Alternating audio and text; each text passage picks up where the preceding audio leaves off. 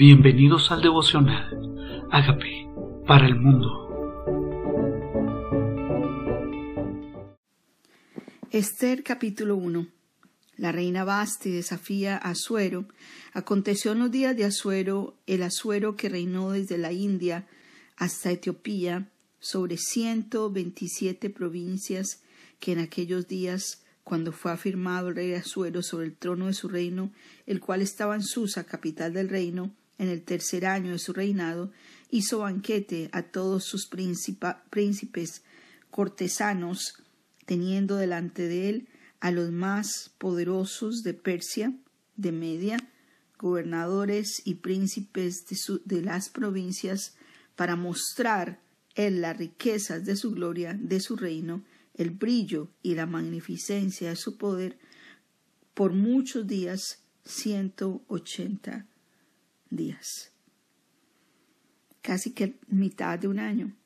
180 días con el rey Azuero mostrando su brillo, mostrando sus riquezas y mostrando la magnificencia de su poder. Este era el rey Azuero. Estaba decidido a hacer un gran banquete, una gran fiesta, con todas las naciones, con todas las 127 provincias.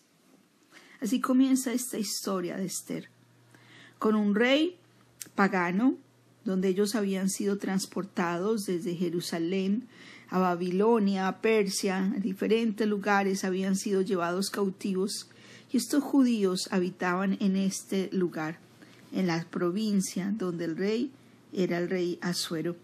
Dice, cumplidos estos días, ciento ochenta días, hizo el rey otro banquete por siete días en el patio del huerto del palacio real a todo el pueblo que había en Susa, capital del reino, desde el mayor hasta el menor.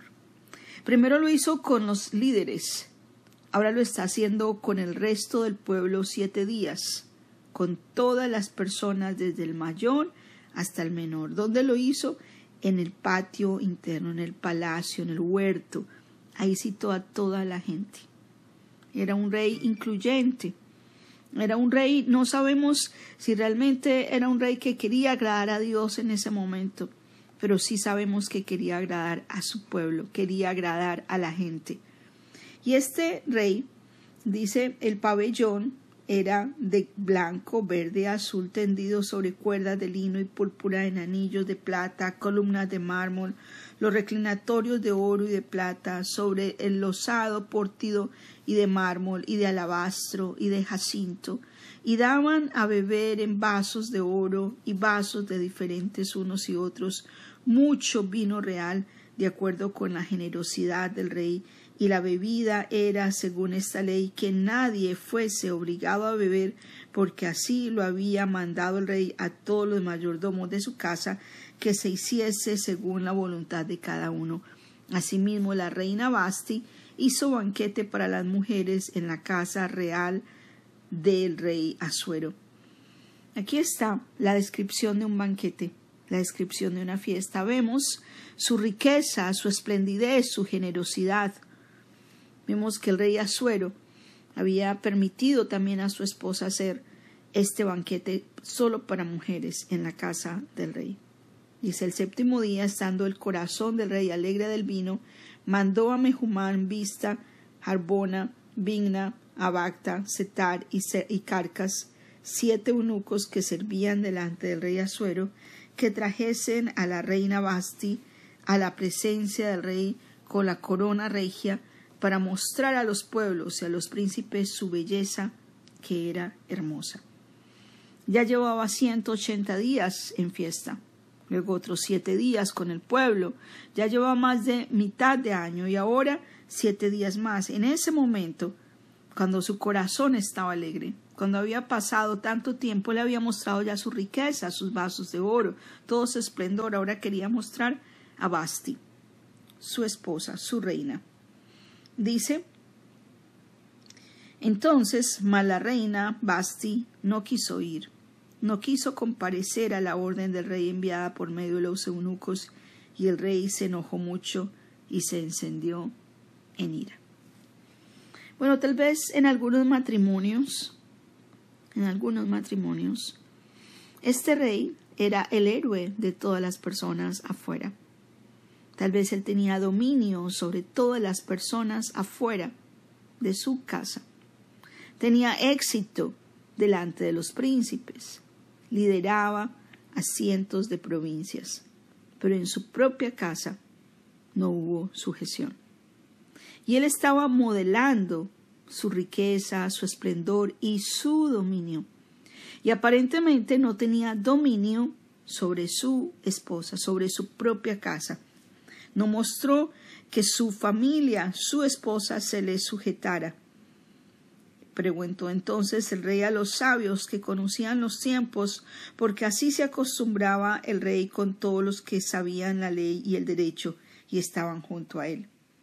Carcena, Setar, Admata, Tarsis, Merez, Marcena, Memucán, siete príncipes de provincia de Media que veían la cara del rey y se sentaban los primeros del reino y les preguntó qué se había de hacer con la reina Basti según la ley, por cuanto no había cumplido la orden del rey de Asuero enviada por medio de los eunucos.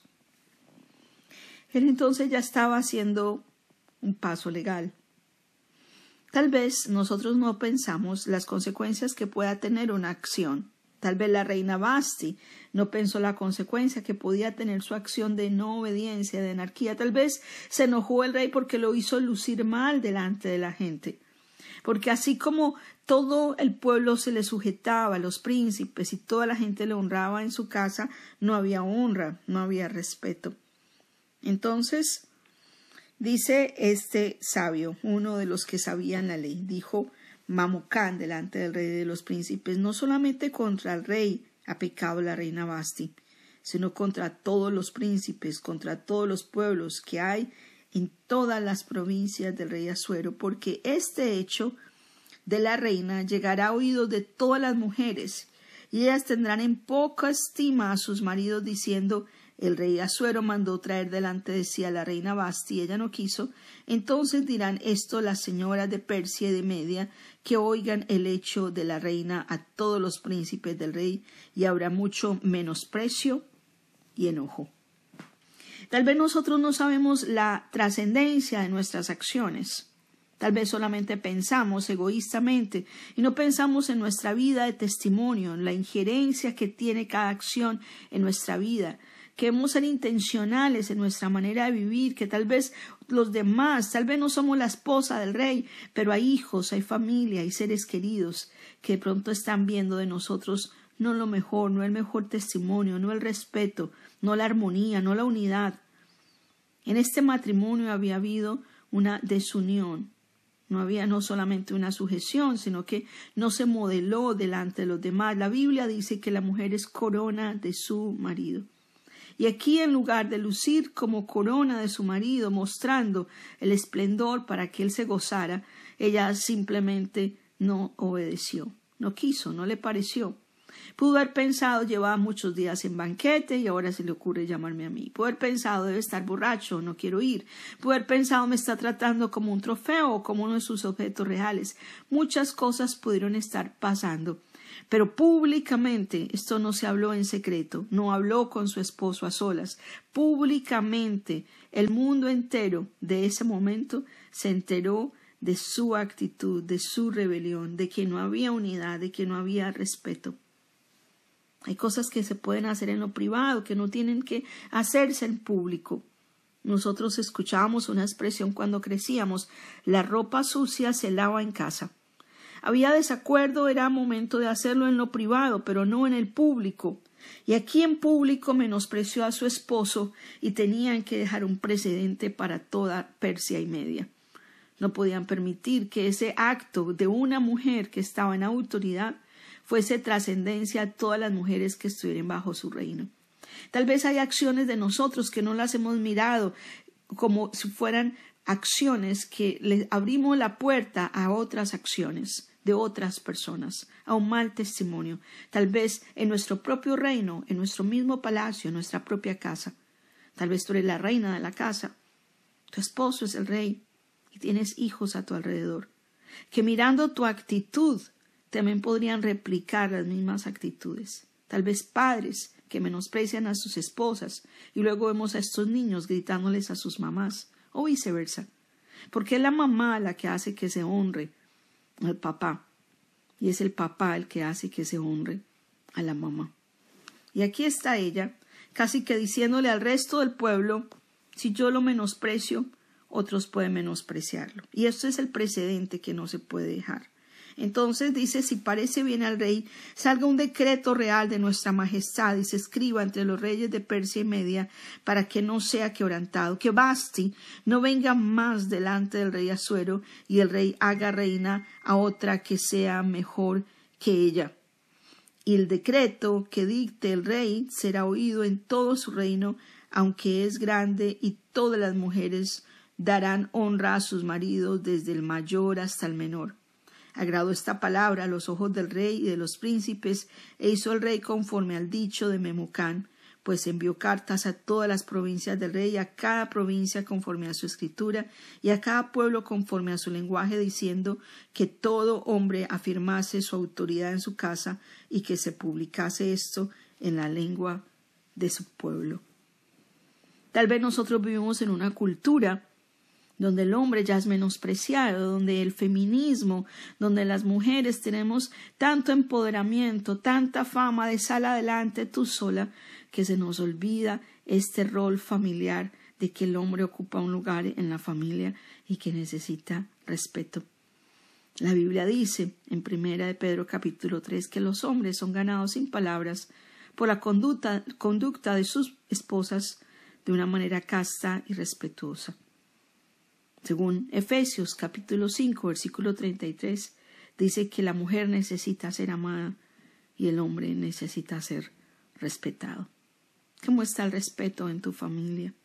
¿Cómo está la posición de los hombres en las familias? ¿Cómo está ese liderazgo? Tal vez es tiempo de orar por ese liderazgo masculino, por ese respeto en la familia, por conocer los roles claros que debemos hacer como esposas, que se debe hacer como esposo, y esta primera familia era la familia real que tenía que modelar delante de las demás familias cómo se vive en el reino privado de la casa del rey Azuero. Tenemos que revaluar nuestros roles.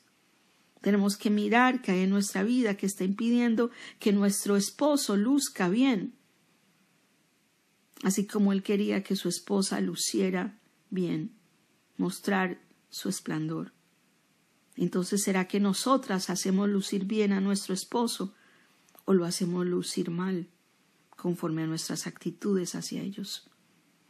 Hoy es tiempo tal vez de reevaluar qué actitudes tenemos que no están manifestando honra, respeto, unidad familiar.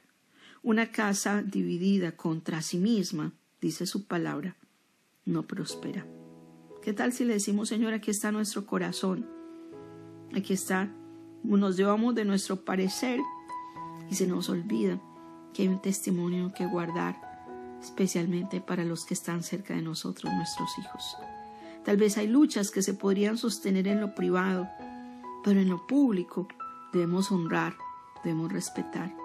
El hombre dice, por lo demás mujeres, por lo demás marido, amad vuestras mujeres y las mujeres dicen, respete a su marido. Efesios 5:33. Hoy la historia de Esther es una reflexión para los matrimonios de hoy. Señor, aquí está nuestro matrimonio, nuestra vida, nuestros hogares. Queremos pedirte perdón si no hemos hecho las cosas a tu manera.